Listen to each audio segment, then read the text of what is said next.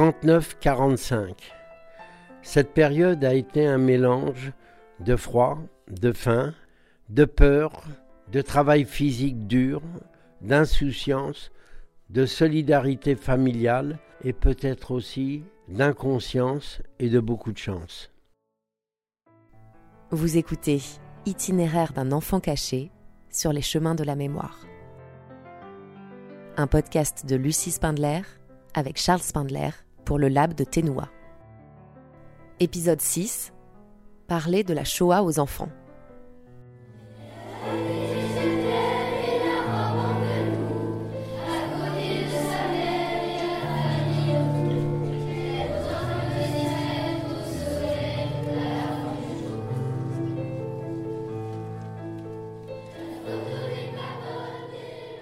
Lors de cet enregistrement, nous étions en juin 2022.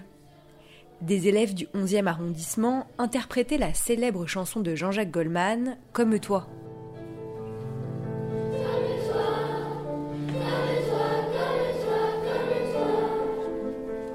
Ce jour-là, ils inauguraient une exposition réalisée par les enfants du quartier pour commémorer les 80 ans de la rafle du Veldiv. Dans cette exposition, on pouvait voir des textes et des dessins qui représentaient l'histoire de mon grand-père. Un mois plus tôt, il avait témoigné devant leur classe.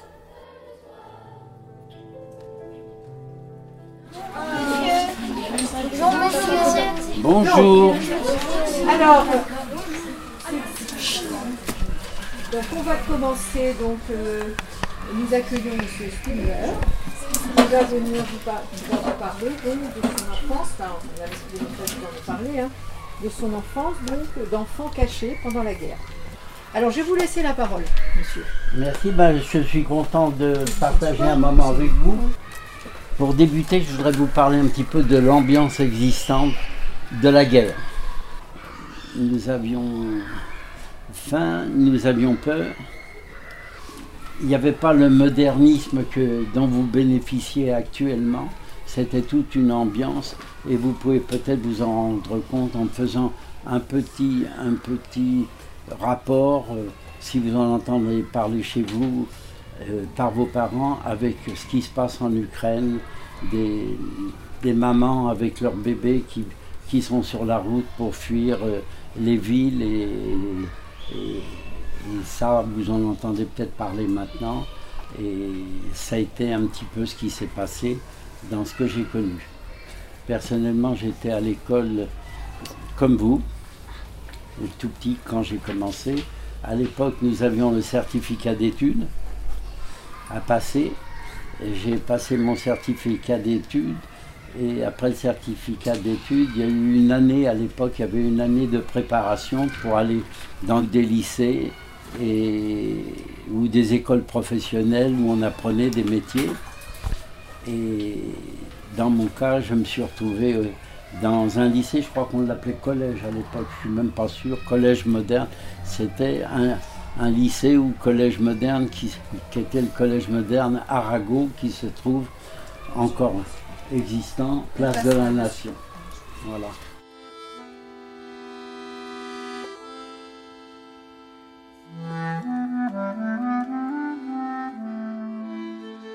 Mon grand-père a ensuite raconté son histoire, celle que vous avez déjà entendue dans le podcast. À la fin, toute la classe semblait très émue.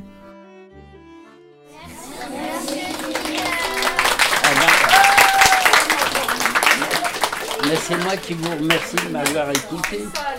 Et puis, je suis tellement bavard, ça m'a rendu service de bavarder. Plus on vieillit, plus on a des choses à dire. Alors, Merci beaucoup d'être venu. Ben, je vous remercie à vous de m'avoir écouté. Moi, j'aime bien parler. puis me souvenir. Monsieur, on passe à la télé. Je peux vous serrer la main Bien sûr. Merci, monsieur. Moi aussi. Ah bah moi aussi. Non, mais Et moi, s'il vous plaît.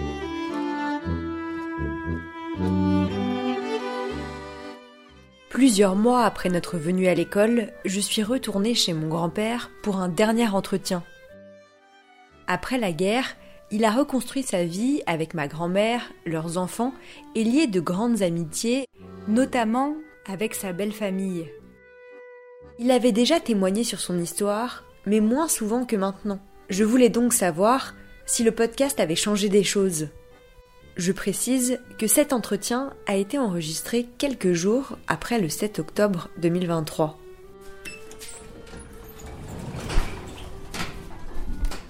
Comment toi tu envisages euh, la, transmission et euh, comment on peut transmettre cette histoire dans les, prochaines années?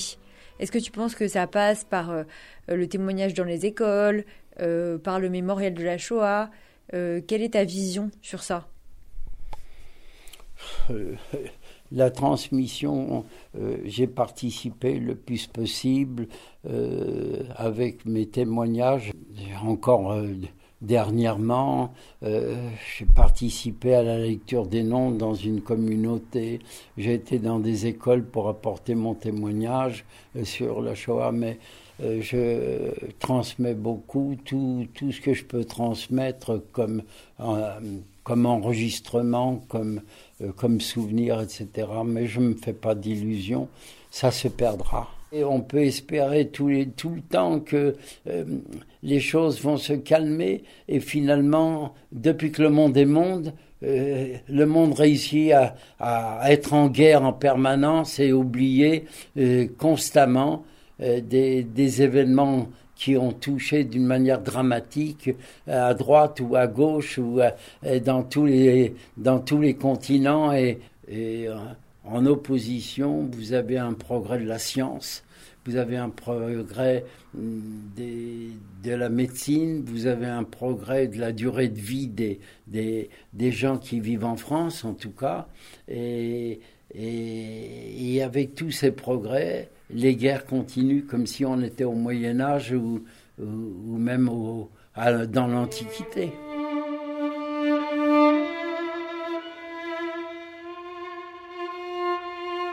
Depuis que tu as commencé à faire euh, le témoignage là dans le podcast, et puis aussi avec le mémorial de la Shoah, et puis tu es allé à l'école, etc. Enfin voilà. Euh, Qu'est-ce qui a été pour toi le depuis 2-3 ans Oui. euh, le, le, moment le, le, plus marquant J'ai été très touché euh, par euh, la réaction lorsque j'étais dans les écoles.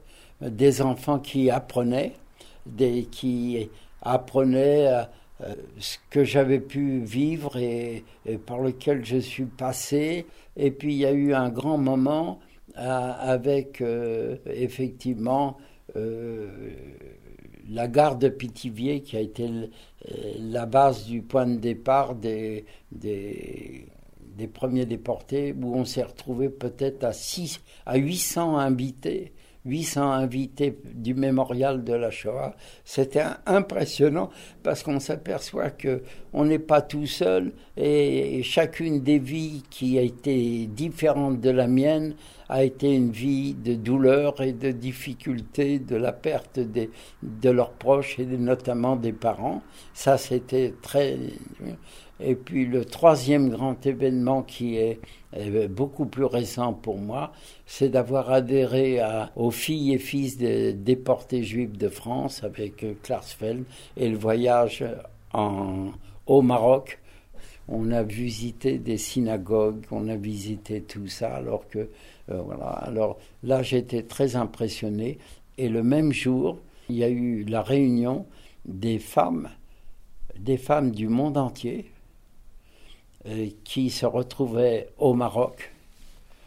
Je crois que le titre de la de l'association, la, c'est Les femmes du monde entier pour la paix. Et euh, là, on a vu des Israéliennes avec des Palestiniennes, et puis des Libanaises, et puis des Iraniennes. On a assisté au au premier témoignage de ces femmes, et j'ai trouvé que c'était magnifique vraiment, il y avait une émotion.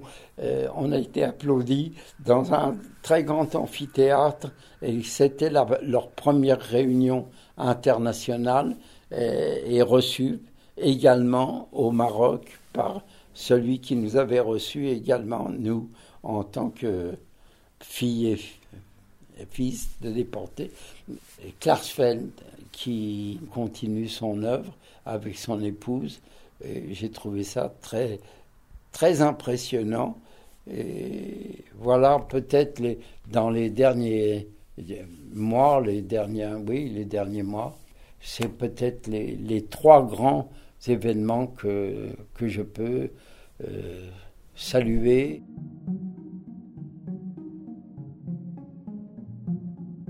Nous arrivons désormais à la fin de ce podcast.